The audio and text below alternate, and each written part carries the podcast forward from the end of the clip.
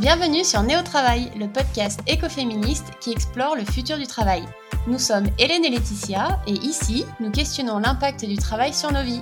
Nous explorons de nouvelles façons de travailler et de lutter grâce à des femmes engagées. Nous donnons la parole à celles qui refusent notre système patriarcal, consumériste et capitaliste. Pour prendre soin du vivant, le futur du travail doit être écoféministe, car tout est lié, tout est politique, tout est sensible, le travail aussi. Il est possible de travailler différemment et certaines le font déjà. Bonne écoute Bonjour Louise Bonjour. Bonjour. Comment vas-tu Louise? Très bien. Bon, super. Écoute, on est ravis de t'accueillir euh, aujourd'hui sur le podcast. On est bien content d'échanger avec toi euh, aujourd'hui. Alors Louise, tu es avocate spécialisée dans le droit de l'environnement et tu es la fondatrice de Kaizen Avocat, donc c'est un jeune cabinet euh, engagé pour la transition écologique dans lequel tu, nous accueilles aujourd'hui. Tu interviens également pour l'association Notre Affaire à tous et tu es au conseil d'administration de l'association Réseau Environnement Santé. Donc on comprend bien que tu es euh, assez engagé en faveur de la transition écologique et la protection du vivant.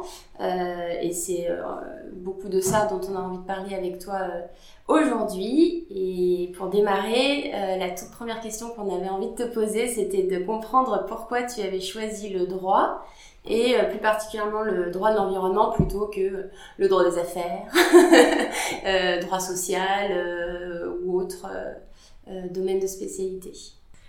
Euh, excellente question, excellente question Hélène. Euh, eh bien écoute, pourquoi le droit? Déjà à la base c'est parce que j'avais envie de comprendre notre état de droit, parce qu'en fait on est dans un, système qui est, euh, qui est censé être un état de droit, une démocratie qui est basée sur des principes, l'application, voilà, nul n'est censé ignorer la loi, sauf qu'en fait en réalité il y a assez peu de personnes qui comprennent vraiment euh, voilà, quelle est l'interaction entre le droit international, la Constitution, qu'est-ce qui s'applique vraiment à nous, quels droits on a, comment agir.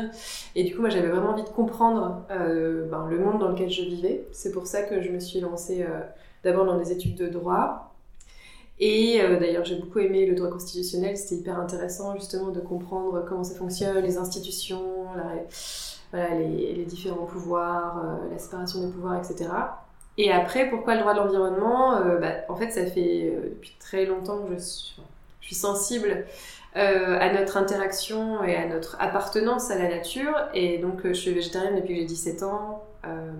et on va dire que je pratique du zéro déchet depuis que j'ai 17 ans.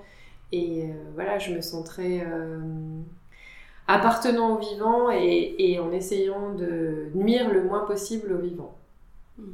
C'est marrant qu'est-ce qu'il y a eu à 17 ans pour que ce soit le déclencheur de toutes ces prises de conscience. Alors, il y a eu plusieurs choses. Je pense qu'il y a déjà eu. Enfin, j'ai fait pas mal de. Je faisais des ateliers de géopolitique à l'époque et on a eu beaucoup de choses sur l'eau, sur l'environnement dans ces ateliers de géopolitique. C'était hyper intéressant. Et aussi, j'ai lu l'autobiographie de Gandhi et ça m'a beaucoup parlé. Gandhi, il était avocat. Il a utilisé aussi euh, euh, le droit, les moyens légaux et les moyens des obéissances civiles pour euh, un monde plus juste, quelque part. En tout cas, à l'époque, c'était pour ce qu'il a fait contre l'Empire britannique, mais il y avait aussi une démarche de ne pas nuire globalement qui est en sanskrit l'ahimsa qui met en pratique dans tout ce qu'il fait. Et du coup, ça m'a beaucoup inspiré, ça m'a beaucoup fait réfléchir. Ok, Et alors, euh, là, toi, tu as choisi de te spécialiser plutôt droit de l'environnement. On sait qu'il y a d'autres euh, droits et sur lesquels tu interviens aussi, le droit de l'énergie. Il y a plein de secteurs qui peuvent toucher euh, l'environnement dans sa globalité. Est-ce que tu peux nous expliquer pour qu'on comprenne bien c'est quoi le droit de l'environnement En fait, à quoi ça sert? Hmm. bah, Ça sert à protéger l'environnement à la base. Voilà, après, c'est vrai qu'il y a plein de branches. En fait, tu as tu as les grands principes du droit de l'environnement, droit international et en droit européen et en droit français. Et le but, c'est, euh, par exemple, c'est inscrit tel quel dans le traité de fonctionnement de l'Union européenne, c'est d'assurer un niveau élevé de, euh, de préservation de l'environnement. Et euh, aujourd'hui, le droit de vivre dans un environnement sain et respectueux de la santé, c'est une liberté fondamentale. Donc, c'est pour moi, c'est allier euh, le droit euh, de vivre dans un environnement sain, qui du coup est aussi un droit à la santé, euh, parce que si on vit tous dans un environnement pollué, on ne respecte pas cette liberté fondamentale. Donc, on va dire qu'il y a une branche santé, une branche environnement, et tout ça, c'est encadré par des lois et à la fois au niveau interne, donc en France, Union européenne et internationale. Ok, et juste, moi j'avais aussi entendu parler du coup du droit de la nature. Tu peux nous expliquer un peu la différence, s'il y en a une, ou si c'est similaire? Ouais, en fait, donner des droits à la nature, c'est les démarches qui visent à euh, donner une personnalité juridique au vivant, par exemple à un fleuve ou à une montagne ou euh, à une forêt. Et du coup, le, le but, c'est que cette entité naturelle qui a du coup une personnalité juridique puisse euh, se défendre dans le système juridique. Euh, en France, ça n'existe pas encore, mais ça existe dans d'autres pays. Je sais qu'en Colombie, ils ont donné la personnalité juridique au, Rio Magdalena, qui est une grande rivière, et il y a plein de pays dans lesquels ils ont donné euh, des droits à la nature. Et dans ce cas de figure-là, pour bien comprendre, euh, comme la rivière va pas se défendre toute seule, c'est des citoyens ou des collectifs qui interviennent ou enfin comment la rivière se défend? C'est une bonne question et j'avoue que j'ai pas approfondi ce sujet suffisamment pour pouvoir te répondre. Euh, après, c'est vrai que moi je suis plutôt sur les trucs très euh, opérationnels. C'est beaucoup des universitaires, des associations qui travaillent dessus, notamment notre affaire à tous et euh, des universitaires comme Valérie Cabane qui travaillent beaucoup sur le sujet de la, des droits de la nature. Alors du coup, si on revient un peu à ta pratique en tant qu'avocate, euh, Aujourd'hui, il y a de plus en plus d'avocates femmes dans ce métier, mais ça reste un secteur euh, assez sexiste. Euh, Qu'est-ce que c'est du coup d'être avocate en droit de l'environnement? Là, tu es dans un cabinet entouré d'autres avocates, donc c'est vrai qu'il y a peut-être peut-être que vous êtes un peu, vous vous sentez un peu protégé ou dans un cocon, mais toi, dans ton expérience, dans tes précédentes précédentes fonctions, qu'est-ce que c'était être avocate en tant que femme? Effectivement, j'ai euh, vécu des remarques sexistes, comme je pense la plupart des femmes en milieu professionnel. Euh, c'est vrai que c'est intéressant parce qu'en fait c'est une profession qui est largement féminisée, c'est-à-dire qu'il y a plus de 70% d'avocates et 30% d'avocats. Euh, mais il y a quand même des, voilà, des remarques sexistes et l'égalité femmes-hommes est loin d'être loin d'être appliquée. D'ailleurs, là, au enfin à Lyon, là, on a une bâtonnière et euh, elle organise pour, enfin, ce qui est organisé par l'ordre bientôt, c'est hyper intéressant. Il y a une journée de formation à l'égalité femmes-hommes et l'idée, c'est de porter une dynamique justement qui change un peu les choses pour plus d'égalité entre les hommes et les femmes dans la profession c'est assez intéressant. Après, euh, dans ma, on va dire dans mon évolution, dans mon parcours professionnel, au début, euh, je disais rien, qu'il y avait des démarches, euh, il y avait des remarques sexistes. Et puis à un moment, je me suis dit bon, en fait, je vois pas pourquoi je dirais rien, parce que je dirais quelque chose en dehors de mon métier. Et donc j'ai osé prendre la parole quand il y avait des remarques sexistes. je me souviens notamment d'une réunion où où on était, euh, ouais, on était une douzaine de personnes, il y avait euh, trois femmes, et puis après euh, trois femmes qui n'étaient pas associées et tous les autres hommes qui étaient associés et qui disaient ah bah c'est bien on va faire un webinaire et puis on mettra elle parce que voilà comme ça elle est belle comme ça elle va attirer du monde comme ça voilà. Et j'avais dit non en fait Enfin, là, on a déjà eu, c'était à l'époque de, de l'élection de Trump, j'avais dit, aujourd'hui, on a déjà eu l'élection de Trump. Au niveau sexisme, je pense qu'on est déjà suffisamment, on n'a pas besoin d'une dose supplémentaire. Et, euh, et euh, donc les, les, personnes qui étaient là avaient dit oh mais c'est pour rigoler, oh c'est pas grave, c'est pas si grave. Et puis les femmes étaient venues me voir après euh, pour me remercier parce qu'en fait elles en avaient marre de cette ambiance, mais qu'elles osaient pas prendre la parole. Je pense qu'il y a vraiment ce, sujet de, de s'entraider aussi en tant que femme, entre femmes, et de d'oser prendre la parole et de dire en fait non, c'est pas ok les remarques sexistes dans le milieu professionnel. Je veux dire, on est là, euh, on doit normalement enfin, respecter le principe de non-discrimination.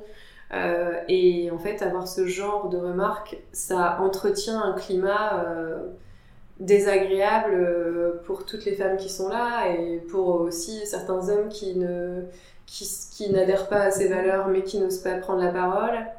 Et euh, la dernière fois, j'ai bien aimé, j'étais à une réunion et euh, il y avait des stickers sur, euh, sur la porte en mode euh, ben, si t'as des remarques sexistes, homophobes, racistes, c'est pas ok en fait.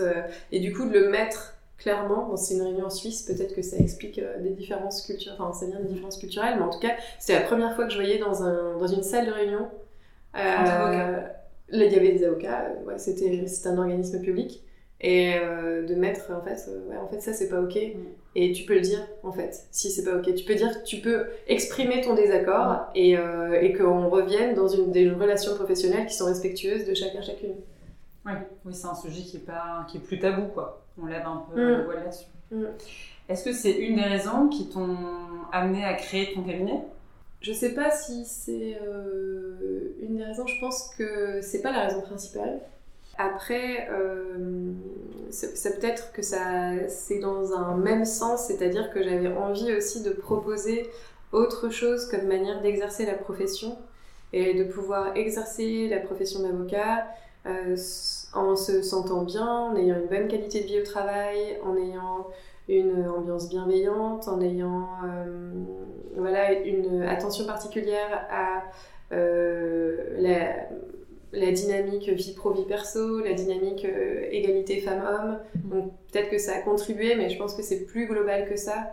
Et c'est vrai que, parce qu'en fait, je trouve ça un peu dommage, c'est une profession qui est vraiment passionnante, c'est une profession qui est hyper intéressante, il y a plein de choses à faire, et en fait, euh, il y a beaucoup de cabinets qui mettent beaucoup la pression, et il y a beaucoup de gens qui sont un peu brisés. Et d'ailleurs, euh, donc euh, ce que je vous disais là tout à l'heure, il y, a 70% de femmes dans la profession, et en fait, il y en a 40% qui quittent la profession au bout de 10 ans. C'est pas du tout Ah la ouais. même proportion chez les hommes. En fait, il y en a beaucoup qui quittent la profession brisée parce que parce que ben pas de pas d'évolution professionnelle, euh, on a un enfant, après on se fait mettre au placard, il y a beaucoup de problématiques quand on ouais quand on est quand on a des enfants et qu'on revient de congé mat. Euh, voilà, c'est euh, c'est assez compliqué et moi je connais plein de plein de femmes avocates qui qui étaient brillantes et qui et qui ont quitté la profession. Pour rester dans le domaine juridique ou pas du tout pour soit pour rester dans le domaine juridique, soit pour faire totalement autre chose.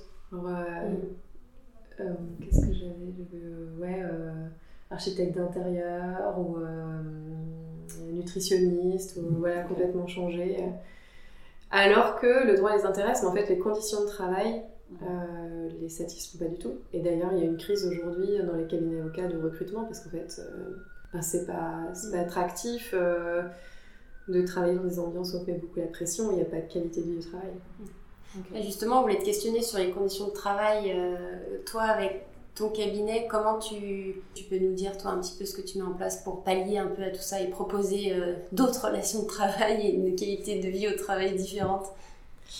Euh, eh bien déjà, euh, donc euh, on est deux avocates au sein du cabinet et donc Noémie euh, est arrivée euh, l'année dernière en juin et, euh, et ça c'est quand même assez intéressant parce que donc Noémie elle avait d'abord postulé, euh, elle a fait une candidature spontanée et euh, puis moi je, savais que je voulais recruter mais j'étais dans le rush à cette période-là donc je l'ai rappelé un mois ou deux après et en fait, elle m'a dit ah non mais je, retire ma candidature parce que j'ai un projet bébé, donc je peux pas candidater alors que j'avais un enfant et tout. Et je lui ai dit bah je vois vois pas le rapport. Enfin voilà, moi j'ai- j'aimerais bien quand même qu'on se rencontre et tout. Et en fait, euh, donc j'avais mis un processus de recrutement en plusieurs étapes avec un cas pratique, etc. Et en fait, euh, c'était très bien euh, ce qu'elle avait fait. Et donc après, je lui ai dit bah moi c'est ok. En fait, elle était hyper surprise parce qu'elle était tombée enceinte et du coup que je l'embauche en étant enceinte. Donc ça, c'était assez intéressant. Et donc après, elle est partie en congé maternité, là, elle est revenue. Euh, et euh, bah, en fait, elle euh, adapte son temps de travail aussi pour pouvoir aller faire les rendez-vous chez le médecin pour sa petite fille qui, qui est née, pour voilà, aller à l'hôpital quand il y a besoin.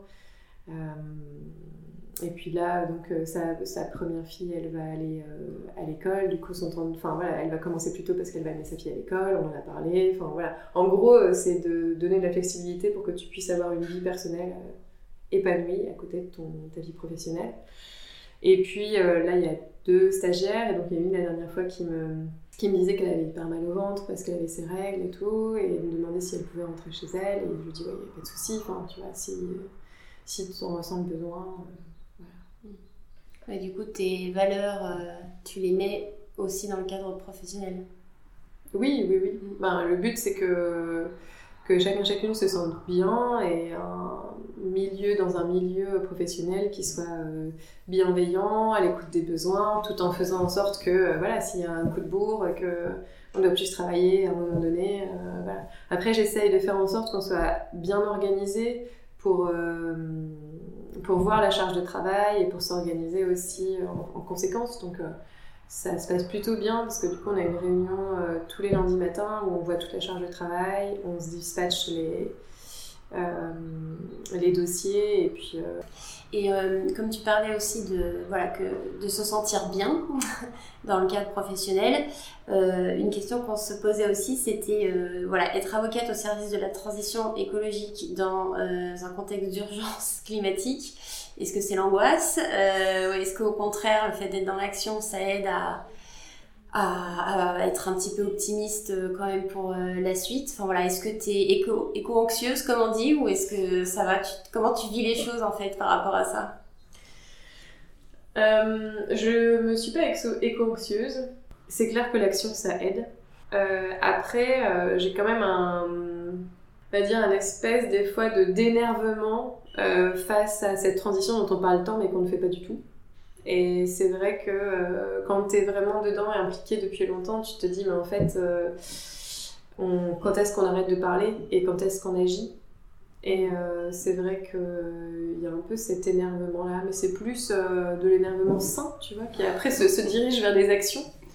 Après, ce que je trouve aussi super chouette, c'est que le fait d'être aligné avec euh, ces valeurs et de dire, bah ok, nous en fait, on, a une vision qui est euh, de mettre notre expertise juridique au service de la transition écologique et climatique et au service de l'engagement de nos clients pour l'environnement. Du coup, ça a beaucoup de sens et tu travailles avec des gens qui ont les mêmes valeurs que toi et en fait, tu vois aussi qu'il y a plein de gens qui bougent, qui font des choses, qu'il y a plein de projets chouettes. Donc, euh, ça, c'est plutôt dynamisant. Du coup, est-ce que selon toi, justement, le droit, est-ce que c'est un outil au service, un, véritable outil qui fonctionne au service d'une transition de société? Est-ce qu'il y a des cas concrets où qui te disent, euh, qui te font dire que oui, ça avance?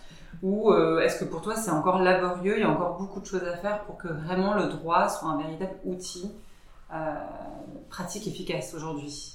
Il y a plein d'outils pour agir Aujourd'hui, euh, face à l'urgence climatique et écologique, aujourd'hui on sait qu'on euh, fait face à une triple crise environnementale hein, avec euh, la perte de biodiversité, le, climat et les pollutions. On sait qu'il faut agir sur ces trois champs.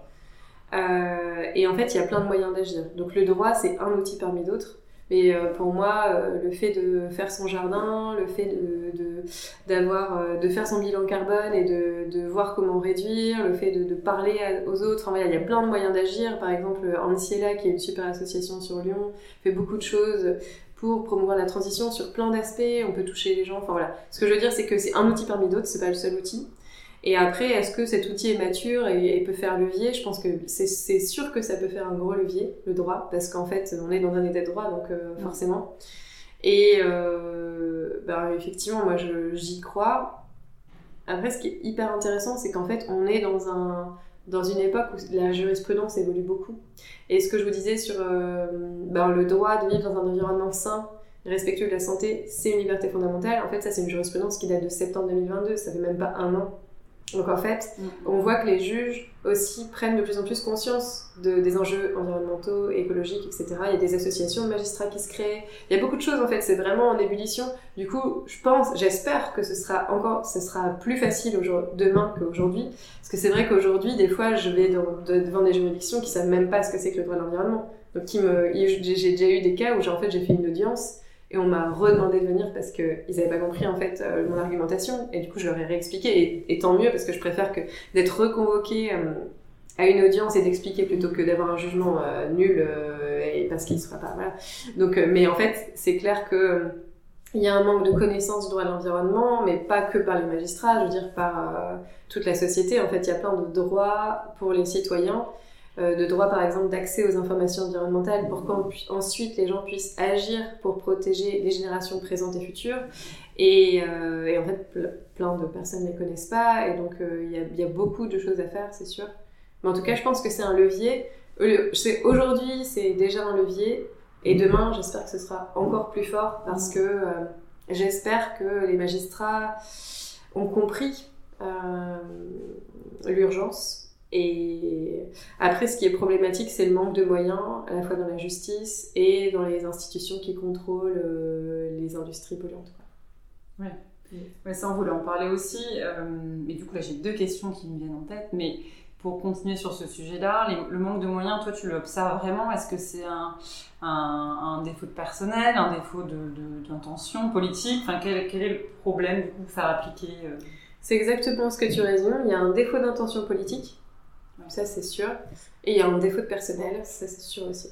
Donc en fait, euh, il n'y a pas assez de gens, il n'y a pas assez de magistrats, il n'y a pas assez d'inspecteurs, et au niveau institutionnel, il n'y a pas de volonté d'avoir une, euh, une application stricte de la réglementation et il n'y a pas de volonté non plus d'avoir une, une, réglementation qui est euh, proportionnée aux enjeux mmh. actuels. Et c'est vrai que là, on a vraiment un, problème. C'est d'ailleurs pour ça que l'État, enfin voilà, que l'État a été attaqué pour euh, carence face euh, au climat, hein, pour inaction climatique. C'est que, bon, il n'y a pas que la France, hein, je veux dire tous les États dans le monde, il n'y a personne, il n'y a aucun État qui a une politique qui est proportionné aux enjeux. Enfin, je veux dire, là, on parle de transition, de, neutralité carbone 2050. Ça voudrait dire aujourd'hui, de toute façon, qu'il faut réduire nos, émissions. Pour y arriver, il faut réduire nos émissions divisées par 6. Je veux dire, divisées par 6, enfin, on ne fait qu'augmenter. Donc, à quel moment on va déjà arrêter d'augmenter et on va commencer à réduire. le GIEC disait en 2018 qu'il fallait commencer avant 2020. Là, ils disent qu'en 2025, si on n'a rien fait, on est, on est cuit, mm. au sens propre. Euh, du coup, tu te dis, mais en fait, à quel moment euh, les résumés pour les décideurs vont être lus, compris et appliqués quoi. Mhm. Parce qu'en fait, c'est pas, pas compliqué en fait. Aujourd'hui, on agit et on pollue. Ce qu'il faudrait, c'est agir et pas polluer et fonctionner différemment. en fait, il y a plein de moyens de le faire. Et quand on voit euh, les résultats de la Convention citoyenne pour le climat, on voit bien qu'il y avait plein d'idées, c'était hyper ambitieux. Et ça, c'était des citoyens lambda qui avaient été formés donc en fait, euh, comment ça se fait que nos députés et nos sénateurs et nos gouvernants euh, ne comprennent pas ces enjeux-là et ne prennent pas des mesures à la hauteur des enjeux? Je veux dire, quand on voit le nombre de SUV, tu te dis, bon, il y a un problème quand même. Mais est-ce que c'est vraiment qu'ils ne comprennent pas? Ou est-ce que c'est plutôt qu'ils veulent pas comprendre parce que ça arrange pas leurs affaires Parce que des fois, on peut...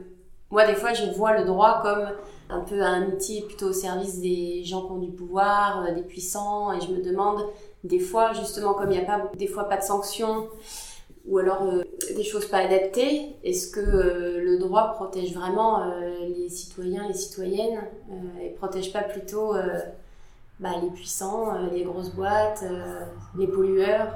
Hmm. C'est une bonne question. Hein. C'est vrai qu'on parlait de. En fait, le droit, c'est euh, une manifestation pratique d'une philosophie de valeur, tu vois. C'est pas le droit en soi. Enfin, tu vois, on va appliquer euh, le droit par rapport aux valeurs d'une société. Enfin, voilà. Et c'est sûr que aujourd'hui, euh, les valeurs de notre société, c'est pas c'est pas ben, égalité femmes-hommes, antiracisme, écologie en premier.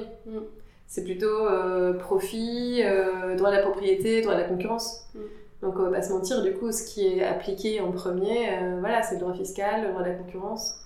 Alors qu'en fait, ça n'a pas de sens. Mais en fait, je pense qu'effectivement, il y a cette volonté de, de continuer dans le système actuel pour générer toujours des profits. mais je pense quand même qu'il y a ce sujet d'avoir pas compris à quel point c'était une menace existentielle directe et Aurélien Barraud, il, en parle très bien de cette menace existentielle directe. Quand tu comprends à quel point on est touché dans notre être, nous, nos potentiels enfants, nos parents, nos proches, euh, je pense qu'il y, a quand même ce... Est-ce que tu peux continuer à vivre de la même manière quand tu as compris ça Vraiment compris, mais pas... Euh, voilà, pas survoler le sujet? Me pose la question. Parce que, je, je dire, quand je vois des gens qui ont euh, vu, lu, compris, ils réagissent pas, enfin, tu vois. Et je pense que c'est pareil, la Convention citoyenne pour le climat, les gens ont été formés, ils ont compris, ils ont pris des mesures ambitieuses, tu vois, ils ont proposé des mesures ambitieuses. Donc je pense qu'en fait, et puis aujourd'hui, euh, enfin, je veux dire, j'en parle, là on parle de pollution, de santé, quand tu, quand tu vois, enfin la dernière fois j'étais en réunion justement sur les perfluorés, il y a une personne qui me disait, ben moi mon enfant de deux ans, euh, il a un cancer des testicules. Mmh. Mais j'étais là, mais c'est horrible. Et en fait, enfin, on peut plus passer à côté de ça. Je veux dire, les bébés sans bras, euh, les problèmes de prématurité, de pollution, de perturbateurs endocriniens, etc. Je veux dire, qui a envie d'offrir ça comme société? Mm. On aurait beaucoup plus envie d'avoir une société qui, qui prend soin des citoyens, qui prend soin des bébés, euh, qui euh, voilà qui, qui plante euh, pour qu'on puisse tous avoir de la verdure parce qu'on sait que bah déjà c'est bon pour l'environnement mais c'est aussi bon pour, notre santé et c'est beaucoup plus agréable. Enfin en fait je pense que y a quand on explique les choses il y a une adhésion à ça. Mais il y a beaucoup de de beaucoup de force d'inertie liée au profit actuel du système qui, a été, qui existe depuis la Seconde Guerre mondiale, de produits chimiques. Euh, Est-ce que, euh, à travers ton blog, le blog qui est sur le site donc, de Kaizen Avocat, euh, tu vulgarises pas mal de principes, de réglementations ou juste de règles de vie ou en tout cas de travail au sein de la profession. Quel est l'objectif derrière tout ça, derrière le fait de vulgariser des notions justement? À qui c'est destiné? Quel est l'objectif? Donc pour moi, c'est destiné à toute personne qui est intéressée par l'environnement, parce que euh, par la préservation de l'environnement, parce que ça donne plein d'outils de compréhension de, de, notre droit, de la logique, des grands principes.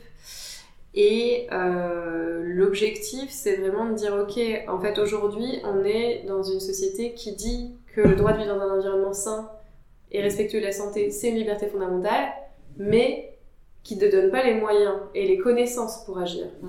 Or, euh, il faut bien être informé. En fait, tu peux pas euh, défendre quelque chose que tu comprends pas. Et en fait, pour comprendre, il faut avoir les informations. Donc, euh, le but, c'est de donner des informations à tout le monde, claires, synthétiques, avec des références juridiques, pour qu'ensuite, bah, toute personne puisse agir pour préserver notre environnement pour les générations actuelles et futures. Est-ce que ça peut permettre du coup aux citoyens citoyennes qui ont envie d'agir justement de s'outiller et d'avancer? Parce que quand on a enfin on parlait de notre affaire à tous euh, voilà ou d'autres collectifs euh, comme ça. L'objectif ça peut être d'outiller justement euh, les citoyens et citoyennes qui veulent agir et, et, défendre leurs droits justement cette liberté fondamentale dont tu parlais. Mmh parce qu'on peut se dire euh, oh là là c'est compliqué le droit j'y comprends rien les procédures sont longues euh, voilà et, en tant que citoyen et citoyen on peut se sentir vraiment tout petit et démuni. Du coup ça ça pourrait être un outil euh, intéressant est-ce qu'il y en a d'autres? Est-ce que comment comment on peut agir à notre échelle en fait? Alors, ben, on a mis la première boîte à outils juridiques sur le blog pour, euh, pour agir justement. Donc, euh, on proposait trois outils. Le premier outil, c'est euh, d'avoir accès aux informations. Donc ça, tu peux demander... en fait, il faut savoir que hum, c'est hyper important les informations environnementales pour tout le monde. Donc en fait, toute personne peut y avoir accès en demandant, un, voilà, en faisant une simple demande. Et c'est pas que les documents administratifs, c'est vraiment toutes les informations, quel qu'en soit le support. Donc ça peut être une vidéo, un, entretien audio, euh, ça peut être plein de choses sur euh, toutes les émissions dans l'environnement, euh, l'air, le sol et aussi la santé. Donc ça, c'est un premier outil qui est très fort. Le deuxième outil, c'est de faire des réclamations. Si vous voyez qu'il y a des problèmes avec l'environnement, des pollutions, vous pouvez écrire aux autorités compétentes pour faire des réclamations. Il y a des formulaires sur Internet. Et le troisième outil, c'est de faire des actions en justice. Alors là, c'est sûr que c'est plus difficile à faire tout seul, mais en fait, il faut savoir qu'il y a des actions rapides à faire en cas de problème. Et c'est vrai que, bon, clairement, moi je pense que le changement, il viendra du bas, hein, il viendra pas du haut, parce que, voilà, pour avoir échangé avec pas mal de personnes sur ce sujet, euh, c'est un peu euh, bloqué, voilà. Il y a des verrous en haut euh, au niveau lobbying, ministère, etc. On le voit bien avec la démission de Nicolas Hulot. Hein, même si tu as un ministre qui veut faire quelque chose, euh, en fait, il n'est pas libre de faire ce qu'il veut. Donc, à part si on a un président euh, comme euh, Grégory Doucet. Grégory Doucet, président. non, mais bon, on verra, j'en sais rien, mais je dirais à part si tu as un président qui a vraiment une vision écologiste claire et qui a compris en fait qu'il y avait une menace existentielle directe et qui a une politique écologique ambitieuse, clairement, sinon, bah, il se passe rien Donc en fait, il faut que ça vienne du bas et c'est vrai que euh, franchement, je suis, j'avoue, j'ai été choquée dans certains dossiers là, par exemple. Bon, donc on dit euh, destruction de la biodiversité, etc. C'est hyper grave et tout. Et là, le cas, c'était euh, une entreprise qui s'est dit pendant le confinement, bon alors moi, il y a un hectare là de terre naturelle, je vais faire un super stockage de déchets. C'est dans un parc naturel régional. Personne ne dit rien à part une association mais genre personne. C'est-à-dire que c'est l'association qui a contacté la DDT, c'est la DDT, du coup, ils ont eu un PV d'infraction, il y a une procédure pénale en cours, euh, mais en fait, c'est juste parce qu'il y a une association qui a bougé. Et ils en ont, fait. Ils euh, ont le droit de s'installer là? Non, ils n'ont pas le droit. Ah non, mais du coup, ils n'ont ah rien eu comme autorisation euh, d'urbanisme, ils sont complètement dans l'illégalité. Le ah. pire, c'est que cette, cette entreprise a ensuite attaqué l'association pour leur dire diffamation. Donc moi, je défends l'association dans le sujet de diffamation, mais surtout, j'ai fait plein de demandes pour dire non, mais en fait, il faut qu'ils partent, il faut qu'ils reboisent, qu'il y ait un préjudice écologique, euh, bref. Mais du coup, ce que, vraiment, ce qui m'a choqué, c'est de dire en fait, dire euh, la mairie pourrait faire quelque chose, le parc naturel régional pourrait faire quelque chose, l'État pourrait faire quelque chose. Mais en fait, toutes ces institutions devraient faire quelque chose. Et en fait, personne n'agit à part les associations. Donc je pense qu'il y a vraiment un sujet pour les citoyens de se saisir des outils juridiques pour faire avancer les choses. Et du coup, le troisième outil, c'est le référé. Et en fait, c'est un outil qui permet d'agir rapidement dans la justice pour, pour réparer les dommages aux à l'environnement et à la santé qui sont subis. Et ça, je pense que c'est vraiment, vraiment important. Après, le mieux, c'est d'agir en amont, mm. avant qu'il y ait ça. Mais si on ne peut pas le faire, de, de, de saisir les référés pour agir en urgence. Et en fait, ça a été prouvé, il y a un rapport parlementaire, euh, il y a une mission qui a été euh, mandatée par l'Assemblée nationale qui parle des référés, et en fait, ils disent, ben, le problème, c'est que l'environnement, en fait, les atteintes, elles sont souvent irréversibles. Je veux dire, tu, tu déverses euh, un kilo de cyanure ou un kilo de, trichloroéthylène, et ben, comment tu le retires? C'est hyper compliqué, ça coûte hyper cher, et puis en plus, ça se diffuse. Je veux dire, les migrations de pollution, enfin voilà, en fonction de de l'hydrogéologie, euh, de l'état de, des eaux souterraines, des eaux de surface, etc. En fait, il y a beaucoup de migration de pollution. Et donc, étant donné que c'est des dommages qui sont souvent irréversibles, c'est hyper important d'agir rapidement. D'où l'outil de référé. Et en fait, oui, ce que j'ai envie, enfin, ce, que, ce à quoi j'ai envie de contribuer avec le blog, c'est de dire, regardez tout ce qui existe pour agir. Il n'y a pas que ça, mais ça, ça existe aussi. Du coup, vous pouvez aussi l'utiliser dans vos stratégies.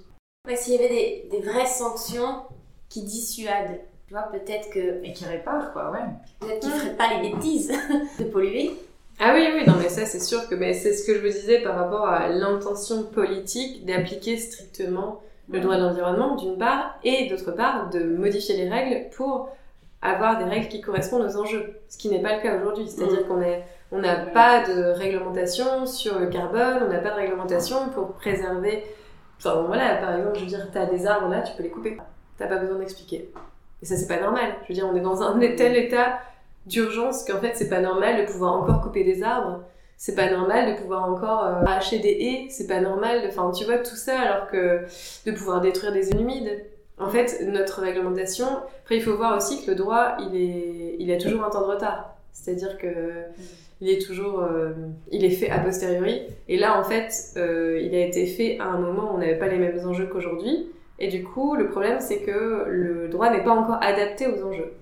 Et c'est vrai que, par exemple, tu peux encore aujourd'hui détruire des zones humides en ayant un permis pour détruire des zones humides. Et, par exemple, si, as, si tu détruis moins de 1000 mètres carrés de zones humides, bah, bah c'est pas grave. Aujourd'hui, c'est encore possible de faire ça. Alors que quand on est... et c'est vrai que ça, c'est dingue parce que... Et c'est pour ça que je pense c'est important aussi de vulgariser, c'est que la plupart des gens, ils croient que non, c'est pas possible. En fait, des fois, j'ai des gens au téléphone qui sont là, mais en fait, ils font ça. Je dis, bah oui, ils ont le droit.